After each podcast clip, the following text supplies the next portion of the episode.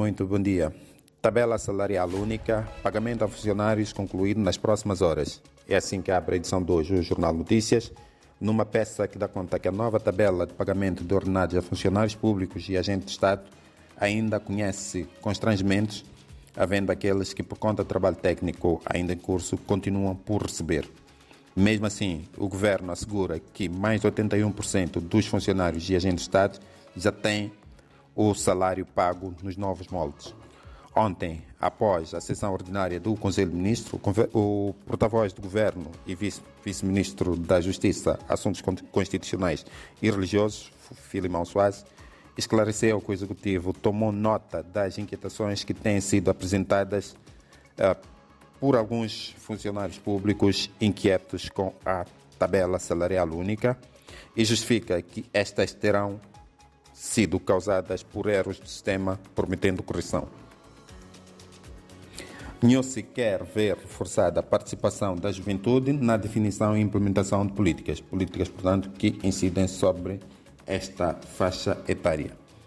A CP, União Europeia, elogia a abordagem do país no combate ao terrorismo. Selagem obrigatória de bebidas alcoólicas e tabaco manufaturado incrementa a receita do Estado. Nas breves, o Presidente da República exonera e nomeia secretário de Estado e trabalha no NIASA. Chamadas TET aumenta a produção de batata rena e já pensa na exportação, tema principal do suplemento de Economia e Negócios, que sai às quartas-feiras. Desnutrição crônica faz 40 mortos no NIASA, para conferir na página nacional. E Conta Geral do Estado de 2021 em debate na Assembleia da República. Páginas interiores. Começamos pela 2. Página 2 é dedicada à cultura, é uma página semanal. Museu Nacional de Arte procura caminhos para atualizar o acervo.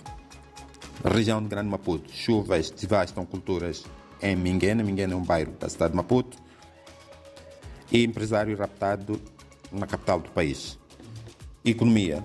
Projetada nova aerogário para Lixinga e homens de negócio atraídos para o agronegócio. Isto em termos de página diária de economia. Às quartas-feiras, notícias traz o suplemento economia e negócio. Temas principais. TET incrementa a produção da batata reno e já pensa na exportação. Novos investidores aumentam, novos investimentos aumentam oferta de turismo em Nampula.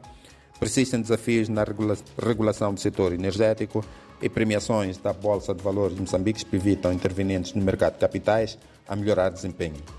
Voltamos ao jornal principal para darmos conta da página da Beira.